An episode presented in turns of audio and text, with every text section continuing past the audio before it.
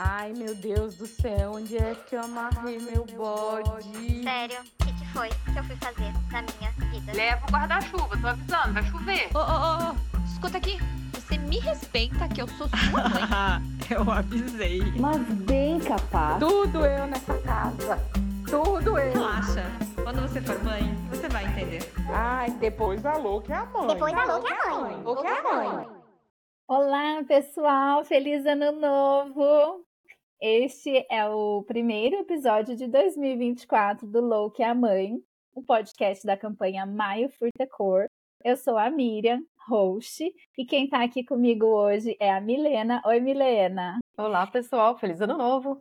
Vou precisar fazer um disclaimer nesse episódio, porque eu confundi a agenda e este não é o primeiro episódio de janeiro. O primeiro episódio de janeiro foi a nossa retrospectiva. É, esse é o segundo episódio de janeiro, mas tá valendo. Ainda todo mundo de férias, com a cabeça meio bagunçada, e aí a minha agenda também ficou assim. Mas vamos lá. E para falar sobre esse ano novo, nós vamos pensar um pouco em como as nossas histórias são construídas. É, a Natália Agostini veio nos ajudar.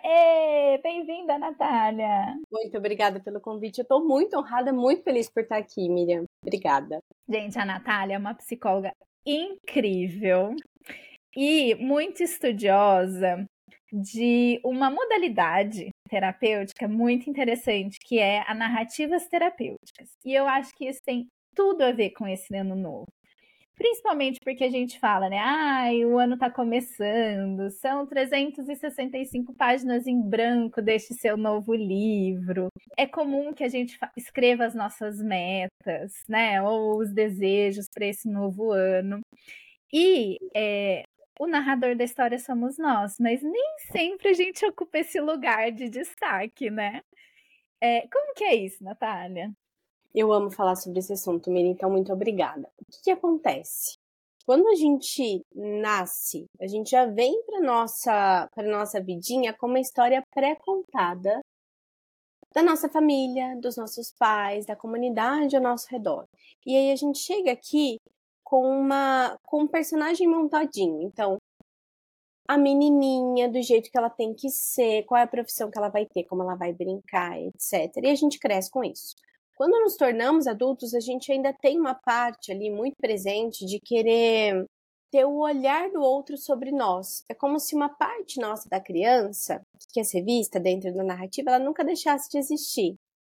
E aí vem aquele medo de não agradar, vem aquela necessidade de ser vista. E com isso, isso tem um pequeno efeito colateral, que é olhar toda a nossa história com o olhar do outro. A gente não se coloca como protagonista. Então, o outro, ele me fez muito mal, ele é uma pessoa ruim, ele não gosta de mim, ele não me valoriza. Eu fiz tudo para que o outro me visse, ele não me viu. Como o outro é ruim. Ao invés de entender que a narrativa é minha, então eu construo essa narrativa. Como é que eu posso construir essa narrativa? O que eu penso sobre mim? Porque eu sou a pessoa mais importante da minha história? Quais são as coisas que eu realmente quero fazer por mim, não para que eu seja vista pelo outro? Então é como se a gente se desconectasse dessa, desse papel de precisar ser vista e agradar e entrasse no papel que realmente é nosso, que nem a gente conhece, porque a gente precisa desenvolver ao longo da vida e muitas vezes a gente não foi incentivada para isso. Natália, e pensando é, na maternidade, é, acho que eu já falei isso várias vezes. Eu acho que a maternidade é um exercício muito bom de nos movimentar nesse sentido, né?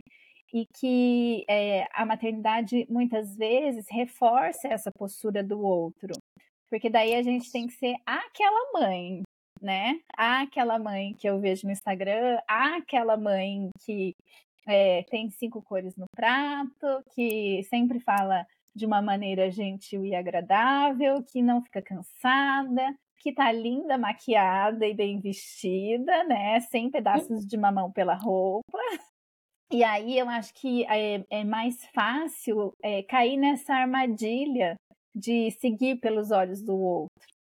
É mais até que o do, do narrador, né? É o do, eu gosto de falar que é o lugar do, da pessoa que cuida da luz. Porque é o colocar o foco de luz em mim, na Isso. minha história, né? Isso. Por que, que é tão difícil? O que acontece com a maternidade, né? É como se, Mi, a, a vida inteira a gente ocupou um, um lugar que nos colocaram, mas quando a gente se torna mãe, o nosso emocional, a nossa essência, ela, ela nos chama para quem a gente é e para aquilo que a gente nunca olhou, para as necessidades que não foram atendidas.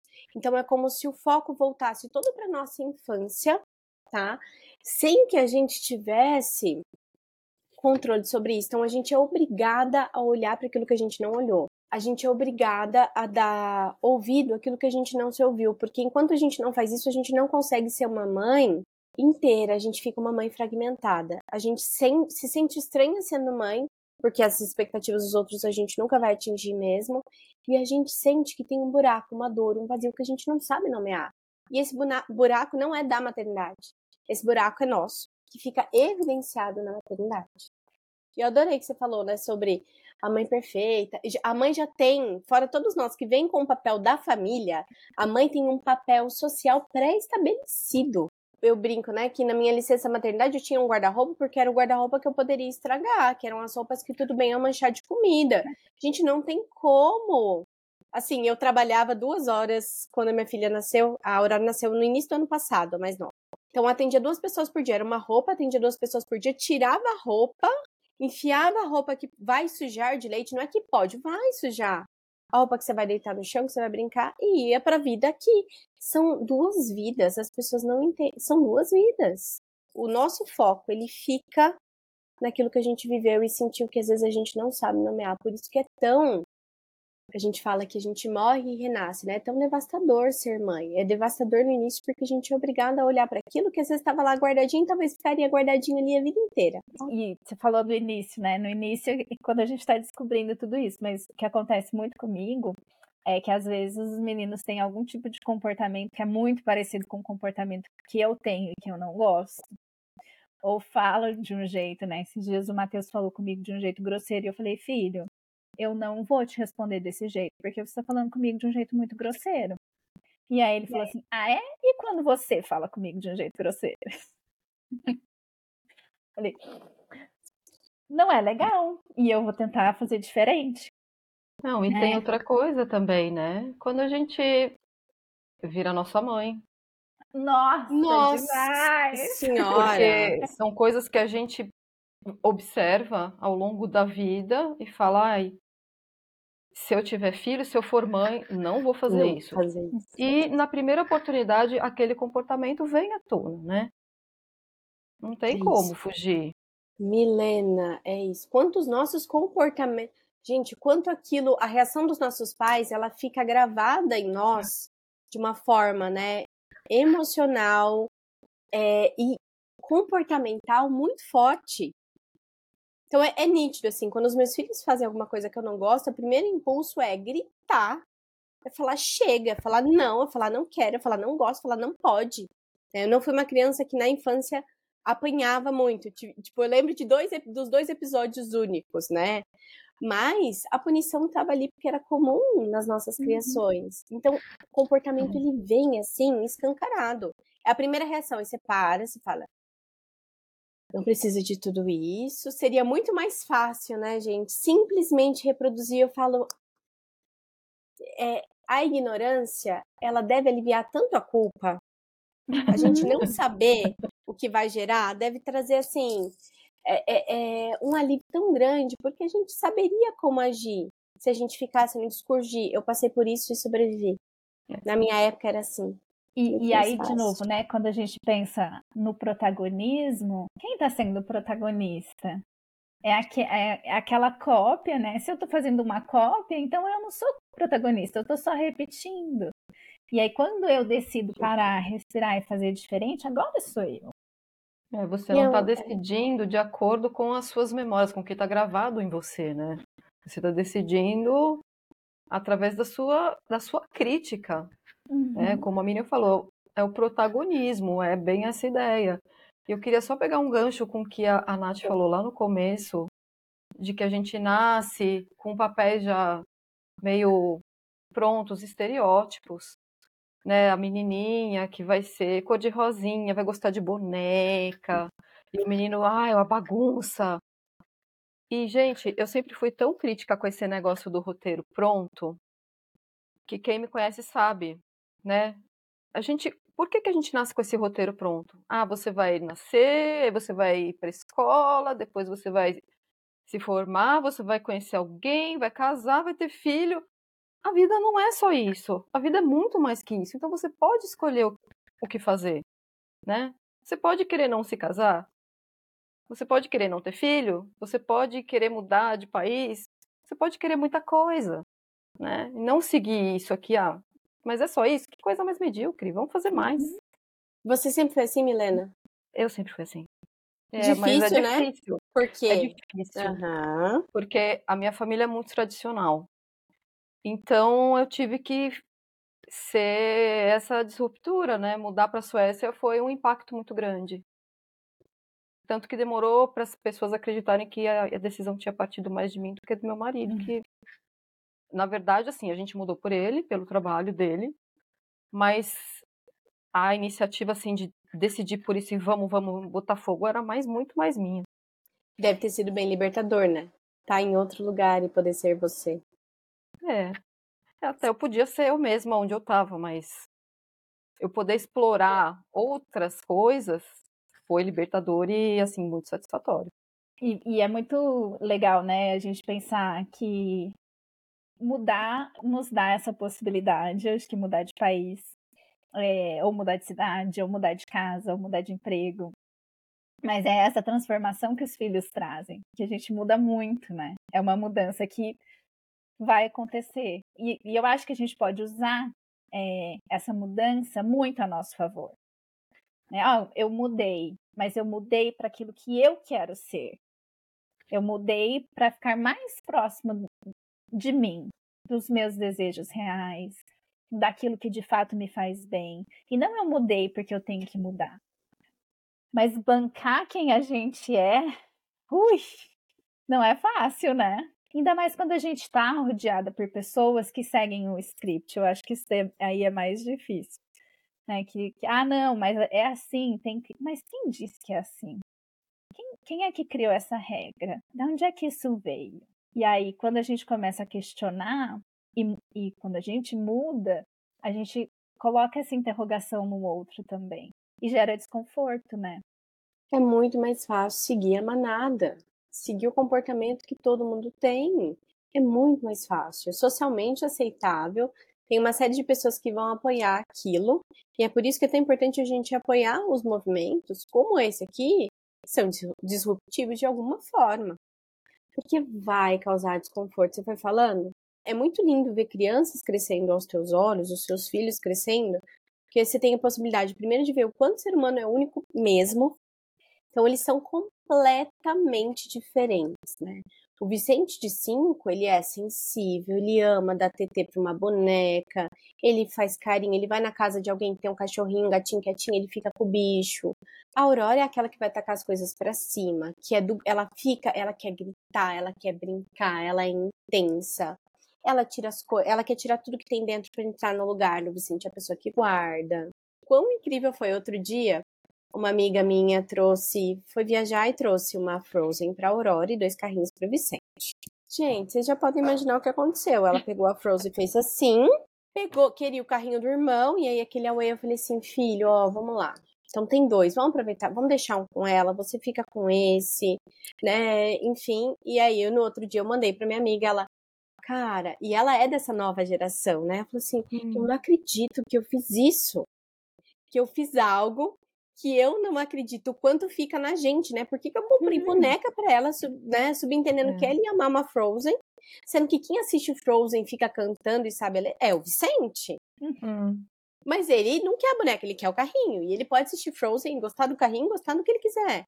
Então, quanto tá na gente assim, e é muito inconsciente, automático esse comportamento do que a menina vai fazer e gostar e do que o menino vai fazer e gostar. E quando a gente vai contra isso, a gente tem que sustentar o nosso desejo de fazer do, né, do que nos deixa bem E o que eu acho mais difícil para mim é sustentar o desconforto do outro. Porque eu tenho que sustentar que eu não estou agradando o outro como deveria. Mas o desconforto é dele, quem tem que lidar com isso é a outra pessoa, não sou eu. Mas isso mexe comigo, né? Então acho que trazer o protagonismo ainda tem isso, eu tenho que lidar com o desconforto do outro. Tamo junto, Miriam. Eu também tenho esse problema. E tô aprendendo aos poucos a lidar com o desconforto alheio, assim, que eu causei de uma forma involuntária, sem maldade nenhuma, assim, por, por tomar uma atitude que, né, em respeito a mim, que vai de acordo com o que eu penso, com o que eu quero para minha pessoa. E se a pessoa não agradou, ela também faz coisas que que não me agradam, né? E eu tenho que lidar com isso e tudo bem. Quero agora a, a psicóloga não aguenta, né? Eu quero perguntar para vocês como é que é quando vocês pre precisam dizer não. Então, Milena, como é que alguém te chama, a Miriam te chama para fazer alguma coisa? Ai, minha amiga, vamos hoje tomar um café depois da corrida? Como é que é para você falar não para Miriam? Como é que você falaria não para Miriam? É um exercício constante para mim falar não, viu? Olha. Eu falo muito não para mim e pouco não para as outras pessoas. Eu encho bastante o meu prato e aí eu percebo, ih, vai começar a transbordar, é melhor eu parar. Mas eu tô, eu tô aprendendo já a dizer não, a falar assim, preciso de ajuda. Porque tudo bem, eu aceito o não dos outros. E não entendo como, ai, a pessoa não gosta de mim. Ai, o que será que eu fiz? O que que tá errado? Não, assim, ela tem os compromissos dela, ela tem as vontades dela, ela pode não estar tá afim de tomar um café aquele dia, né? Eu, por exemplo, morro de preguiça de sair nesse frio que tá aqui agora. Eu tenho preguiça mesmo. Então eu falo, gente, me chama, mas se eu não tiver afim, eu não vou. Eu sou contrário da Milena, eu não tenho preguiça nenhuma. Eu já tava, eu tô lá fora. Falar. E pra falar não, como é que é, Eu não Mi? falo. Eu só falo sim. E aí depois se. Aham. E depois, aí, se eu, tipo, nossa, não vai dar mesmo, daí eu falo, putz, daí eu desmarco. Eu falo, ai, Ah. gente, eu não vou conseguir. Daí eu falo, não, depois. E Mas não é difícil, você- não é mais difícil desmarcar? Não, tudo bem desmarcar. Ah, hum, ah, não, é difícil também, já. Daí eu, eu, eu já fiz muitas coisas que eu não gostaria. Não que eu não gostaria, assim. Mas esse é o, meu exercício da terapia do ano passado, né? De 2023. Foi muito esse, de entender os meus limites e respeitar. E entender o limite do outro. Né? Porque é isso. É, eu fico lá fora na neve o tempo todo, porque eu amo, assim, quando eu vou levar os meninos para a escola, eu volto pelo caminho mais comprido, porque é mais bonito. Então, é, qual é o meu limite? Qual é o limite do outro? E como que eu vou combinar isso para que, as que a nossa relação funcione? Uau! É um super exercício, né? O desagradar, né? A gente fica falando do não do limite, mas o exercício é o de desagradar. Tem toda um, uma organização em torno da, das mulheres e do que elas devem ser, e isso esbarra na maternidade, na nossa vida profissional, enfim. Então, essa dificuldade de desagradar o outro, ela vai fazer com que as mulheres ganhem menos. Ela vai fazer com que as mulheres fiquem, sim, sempre ali em torno dos filhos, porque eu não posso desagradar. E aí entra um outro problema da nossa geração, que é o de desagradar os filhos, que é deixar os filhos com tédio, porque né, tem se discutido Uhum. muito isso. Uhum. Não posso deixar meu filho triste. Eu tenho que estar ali o tempo todo. Meu filho precisa de mim o tempo todo. Mas e o teu espaço? Tem essa parte do limite que é importantíssima e tem a parte de desagradar o outro e lidar com isso. Aí o outro vai ficar chateado. É, o outro vai ficar chateado. E daí, mudando a narrativa, o que eu estou me exercitando para fazer é: eu não estou desagradando o outro, eu estou agradando a mim mesma. Ótimo. Então, o que eu fiz me agrada? Tá ótimo. O Você mudou outro, o foco. eu não mando, eu mando o foco, o foco tá em mim. E isso é Isso. libertador, porque daí eu consigo sustentar o Perfeito. desconforto do outro, né? Porque eu estou dentro dos meus princípios, eu estou dentro dos meus limites, eu não estou fazendo uma coisa que vai contra aquilo que eu acredito, porque eu estou pensando em mim. Maravilhosa. E olha isso, né? Como você não consegue, eu tô desagradando o outro, tudo bem? Você tem que mudar, eu tô agradando a mim. E uma outra narrativa possível é: não é porque eu faço para mim que faz sentido que eu estou obrigando a fazer, estou obrigando o outro a fazer por ele também. Então, quando eu olho, quando a gente olha para os filhos, pensar nisso. O jeito que eu crio os meus filhos é o jeito que eu crio os meus filhos. Eu não estou pedindo para você criar do mesmo jeito. E, e aí que eu acho que também a gente às vezes é, desliza ao ler a história do outro. Porque quantas vezes a, a gente vê o outro se comportando diferente e a gente lê como você está querendo que eu faça igual. E isso não é o que eu quero fazer. Quando na verdade o outro está só sendo ele mesmo também. Né? E outra coisa, além de você é, pensar por esse lado, não tá fazendo igual a mim, você botar um olhar de julgamento. Nossa, mas está fazendo isso. Hum. E criticar, né? Sem deixar a pessoa ser ela mesma. E a Também é crítica legal. vem do espaço, Mi, da gente não poder ser quem a gente é. É, é muita reação. Eu vou criticar o outro porque eu não tenho liberdade para ser quem eu sou. Então me incomoda quando ele consegue ser quem ele quer ser. Quando ele consegue agir pela própria vontade, me incomoda porque eu não posso. Então sempre esse julgamento é um tá olhando um pouco para você, tá olhando muito para lá. Por que, que você tá olhando muito para lá? Por que, que tá difícil olhar para si? Por que, que tá difícil escrever a própria história? É Tá. como se, pensando no foco de luz, a luz que me iluminasse é o reflexo da luz do outro. Então é uma luz que vem filtrada. E aí, como é que eu faço para pegar esse foco de luz para mim e receber toda essa luz para brilhar muito nesse ano de 2024? Vamos lá. Deixa eu explicar a estrutura da desse palco, né? A gente fica falando de luz, às vezes não fica muito claro. Então vamos imaginar um teatro, uma cena de teatro. Então tem a cortina ali atrás ou o cenário e tem os personagens da história. Toda história tem o seu personagem principal, que na nossa história deveria ser quem a gente é, e não nosso pai, nossa mãe, enfim. A gente vai ver na nossa história aquilo que a gente coloca aquele foco de luz. Então, quantas vezes o palco ele tem um cenário fantástico atrás, mas fica tudo escuro e a gente só vê uma coisinha. Às vezes tem dezenas de personagens no palco, mas a luz vai focar em um só e parece que só tem aquele. Para quem tá na plateia assistindo, só vai assistir aquilo que tem o foco, só vai ver aquilo que tem o foco. Vamos pensar também que o foco pode ser o nosso consciente, Mi, aquilo que a gente vê. E o que está escuro é todo o nosso inconsciente, mas não significa que não está ali. Quando a gente nasce, o foco está em nós, mas é como se o foco estivesse em nós e tivesse um monte de outras roupinhas ali no chão ao nosso redor, que são os personagens e os papéis que esperam de nós. E aí cada cultura vai ser de um jeito. Então, numa determinada cultura, calma que eu vou chegar em 2024, tá? Eu sei que eu tô falando agora. Vamos lá. Em uma determinada cultura, a criança é aquela que vem com o pão debaixo do braço, né? Que vai trazer ali o pão para a família, a fartura para a família. Em outra, é aquela que vai consolidar o casamento dos pais. Numa outra cultura, a criança chegou para destruir aquela relação. Acontece que pouco importa aquilo que pensam ao nosso respeito. Porque independente disso, dentro aquele personagem que vai ou não vestir aquelas roupinhas já existe. E ele é diferente de tudo aquilo que pensaram para ele, em 100% das vezes.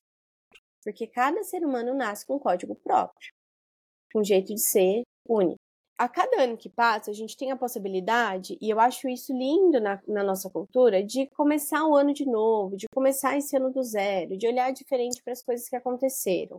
E eu acredito que o convite para escrever uma nova história é olhar finalmente para si. Porque a gente nunca vai ser uma mãe extraordinária enquanto não olhar para si. A gente nunca vai ser uma parceira legal de conviver enquanto não olhar para si. A gente nunca vai ser uma boa profissional enquanto não olhar para si. Porque as necessidades dos outros são muito amplas. Então, quando a gente fala de escrever essa nova história, de ter o foco em si, é. Eu faria uma lista mesmo, Miriam, do que eu gosto, do que eu não gosto, o que eu não aceito de jeito nenhum, o que para mim é inadmissível, o que eu faria para agradar o outro e tá tudo bem, mesmo que aquilo não seja tão legal para mim. E ao invés de traçar planos daquilo que a gente tem que fazer e ser esse ano, quem eu sou agora? E a partir do quem eu sou agora é quem eu quero me tornar, porque a gente pode escolher isso também. Quem eu quero Uhum. me tornar? Porque a gente não tem essa possibilidade, a gente fica sempre no externo, Mi. Então, o que eu quero fazer, os planos que eu quero realizar, e aí O último ano que eu fiz planos foi em 2017. Porque a vida vai acontecer com ou sem a nossa vontade, mas quem a gente vai ser nessa vida que vai acontecer? Então, quem é você? Ah, Nath, onde é que eu acho essa resposta de quem sou eu? Quem era a tua criança? O que ela queria fazer? Ela era uma criança artista? Ela gostava de cantar? Ela era questionadora? Então, crianças questionadoras, aquelas crianças que os pais ficam ali, meu Deus, essa criança é muito bocuda, ela não para de falar, tudo ela Que pergunta. vergonha. É uma líder. Essa criança que dá trabalho, que questiona, que fala, que se coloca, que é, é uma líder. Porque a criança tímida não tem uma liderança, mas ela pode ter um papel ali, né, de em vez de ser de liderança, de ser uma baita estrategista e mudar o mundo também. O problema é que a gente fica tentando tornar a líder, tentando tornar a tímida a líder Uhum. e a líder a estrategista. A que fala muito, a quietinha. E é claro que não vai dar certo. Então, eu acredito que pro ano novo é parar ali e fazer uma lista de quem você é, daquilo que você gosta, daquilo que a tua criança queria fazer nesse mundo. E eu acho muito legal esse exercício de pensar, né, no que eu gosto de verdade. Eu, Miriam, não gosto de favoritos, porque eu, eu acho que é muito difícil escolher um só nesse mundo tão variado que a gente tem. Então, assim, qual a sua cor favorita? Os meus filhos sabem, é branco, porque branco tem todas as outras cores no meio. Que lindo! Então eu já não escolho. Qual que é a sua estação do ano favorita? Eu não tenho estação do ano favorita. Eu gosto de todas. Eu gosto de coisas diferentes em cada uma delas. Mas eu gosto de todas. Então, escolher o favorito talvez não seja tão legal. Mas eu gosto muito de fazer esse exercício. Que eu gosto de verdade? Então, às vezes eu como uma comida, eu falo, o que eu gostei dessa comida? Eu gostei da textura, eu gostei do sabor, eu gostei da combinação, eu gostei da temperatura. Porque isso vai me fazendo conectar com coisas que são mais fáceis e palpáveis do que às vezes eu definir quem sou eu como pessoa, né? Qual é o meu limite com relação a uma amizade difícil que tem que ser arrastado e, ou com aquele colega do trabalho que eu tenho dificuldade de lidar. É complexo isso e, e às vezes eu não tô com energia para pensar nisso, mas eu tenho energia para pensar é, por que, que eu gosto de tomar café numa caneca e não no copo? Nossa, Miriam, mas é uma coisa tão besta, né? Por que, que você tá? Não, mas isso vai, vai me trazendo para mim. Né? E é um exercício que é possível de ser feito, né? Não é E desgastante. a criança que você foi podia escolher a roupa, a cor da roupa, a caneca, o copo?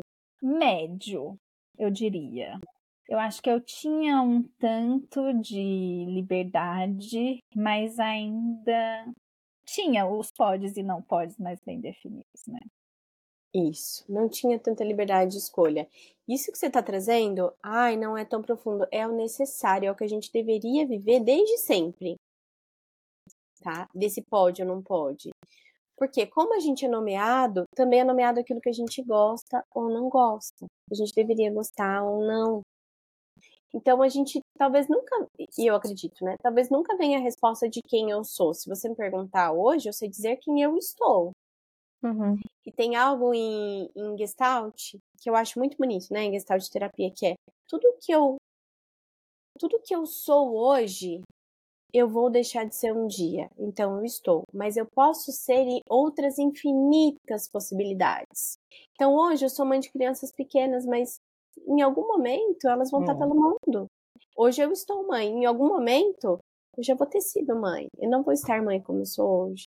Então é difícil mesmo responder. Mas o gosto, não gosto, eu acho que esse é o caminho muito importante. Porque a gente vive nesse mundo externo o tempo todo. Então o que eu gosto, o que eu não gosto, acho lindo vocês falando. Amigas, né? Eu sou uma pessoa que ao longo do tempo entendi que eu não não não foco em manter amizade. Nossa, Natália, isso é sério. E foi um processo terapêutico para entender, sabe, Mimi? Eu Uhum. amo pessoas, amo estar com pessoas, mas eu prefiro estar sozinha ou com os meus filhos ou com meu marido. Durante muito tempo, isso era um problema. E olha que interessante, em outras terapeutas, isso já foi um problema, porque a gente vem ali com o olhar da sociedade. Olha, não, mas você tem que ter o fator vida Uhum. social, amigos. E o contexto de vida? E a adaptabilidade? Quem essa pessoa foi? Eu amo ficar sozinha. Eu amo ter um tempo pra mim. Uma amiga, eu tenho, eu tenho as minhas amigas e eu brinco que elas querem muito ser minhas amigas, por isso que elas ficam. E uma delas falou assim: Ai, vamos fazer uma viagem das meninas? Eu falei: jamais. Ai, vamos, vai ser tão legal. Eu falei: eu não quero, não consigo, não gosto, né? E assim, quão importante é falar isso de boca cheia? Não gosto, não quero. Tá? Ah, Mas ó, se você quiser viajar, e ela já, a gente já viajou, com seu marido, ela tem uma filha adulta já, essa minha amiga de 25 anos, e o marido dela é muito legal, e ele ama assim, olha sobre o gosto não gosto, ai gente, tô falando muito. O marido dela, ele trabalha com tecnologia, enfim, e eles têm uma loja de jogos, de Pokémon, dessas coisas, né? Se vocês quiserem passear com a gente, tá tudo bem. A gente passou o final de semana em casas super legais. Mas suas meninas, ah, ah não gosto. Entende? Sou então, eu. ah, Sou e tá tudo bem. Eu tenho um exemplo disso ótimo de amigo, Natália. Eu tenho uma tatuagem que, que é o, o- um cérebro, um coração e um útero. E nós somos em três amigas. E aí é, a gente tem as tatuagens igual, Olha e- isso. só que cada uma pintou um que é o, o que é mais forte, né? Então, uma delas é o útero, a- o meu é o pintado coração, e a cérebro não fez a tatuagem, porque ela é a cérebro. Aí a gente brinca muito com isso, porque. E, e é muito legal quando a gente respeita, né? Quando a gente consegue entender isso e falar, ah, tá tudo bem, a história continua a mesma, a tatuagem tem todo o valor igual, nós somos as três amigas, é, e o cérebro é o cérebro. Ele Deixa o pensou um pouquinho melhor, não foi no impulso. É, É isso. Né? Eu só queria comentar aqui é, sobre isso, né? A gente aí começando o ano, não é para esperar começar nada para começar alguma coisa. Então, não precisa esperar a semana que vem, o ano que vem, um- quando virar meu aniversário, que é começo de ciclo, todo mundo também para, faz aquele balanço. Ai, Faz gente, quando der acho lindo, não faço nada disso. A vida de todo mundo é Faz muito quando der complicada. É, ai, segunda-feira é o dia, o dia oficial de dieta, o dia oficial de começar tudo, o primeiro de janeiro. Não precisa. Olha aí, outro, outro estereótipo, outra coisa que botam na nossa cabeça. Não quer, ah, é primeiro de janeiro? Que eu não vou começar a dieta agora, não, quando eu quiser. Né? Quando você decidir.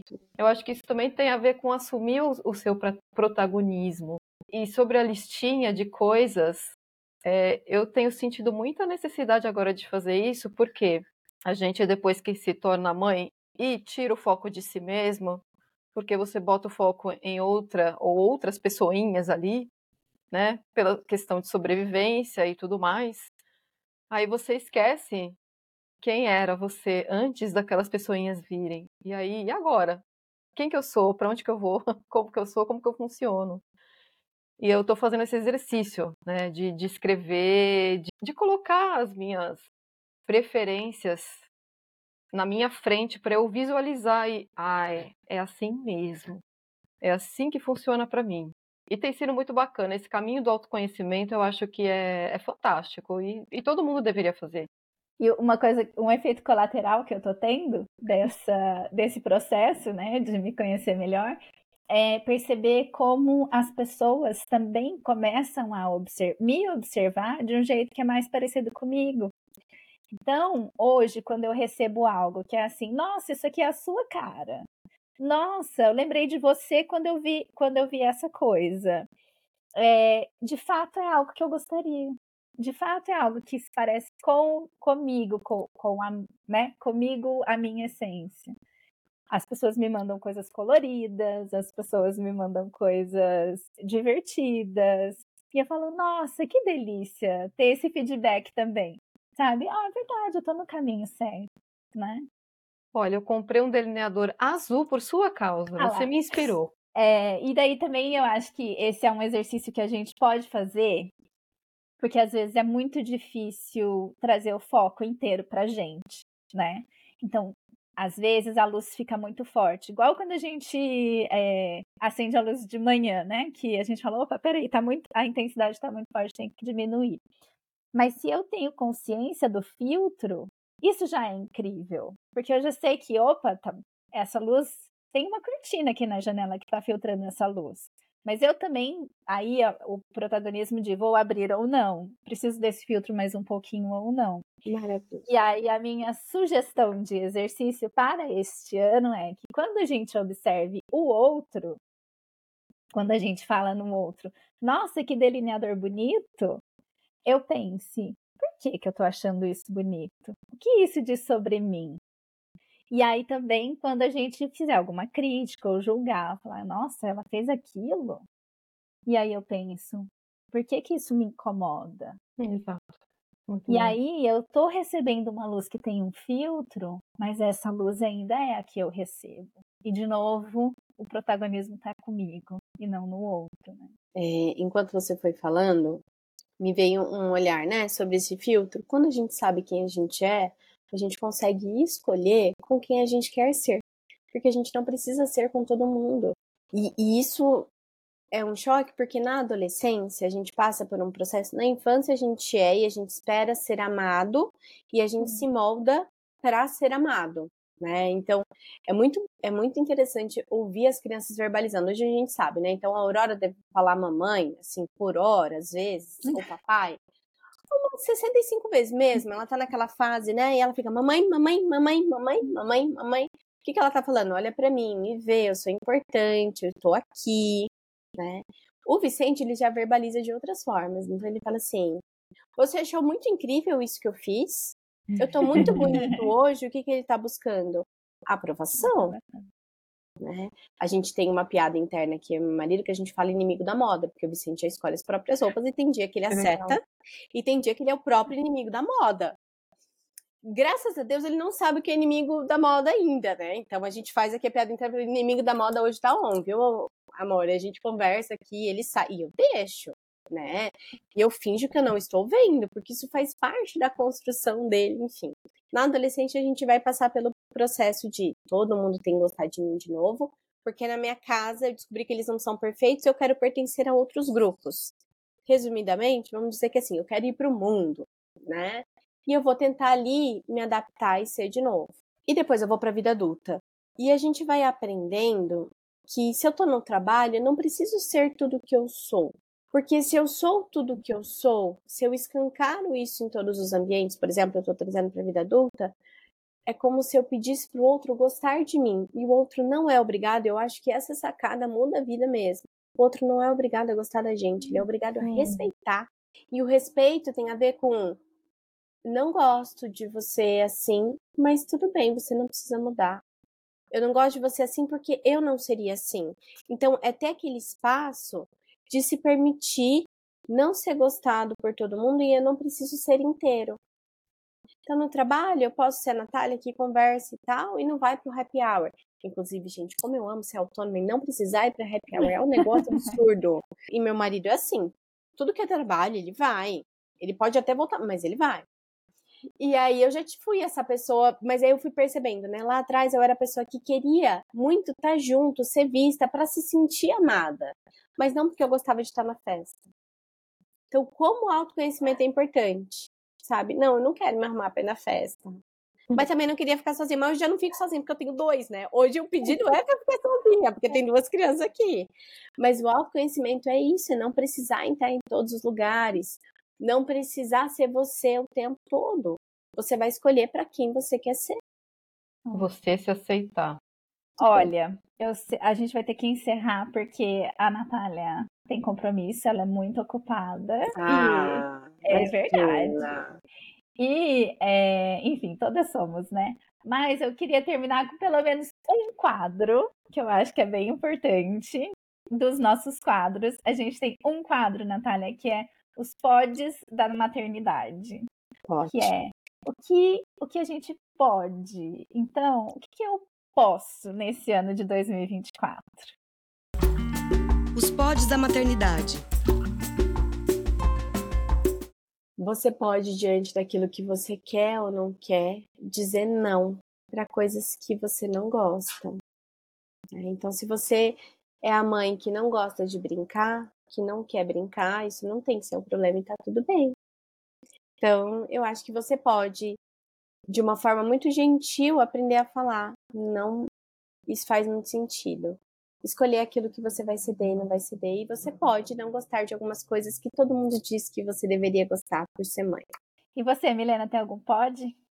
É o pod que eu, que eu tô aqui levando como mantra é, é você pode se colocar em primeiro lugar. Eu ia falar isso! Roubei!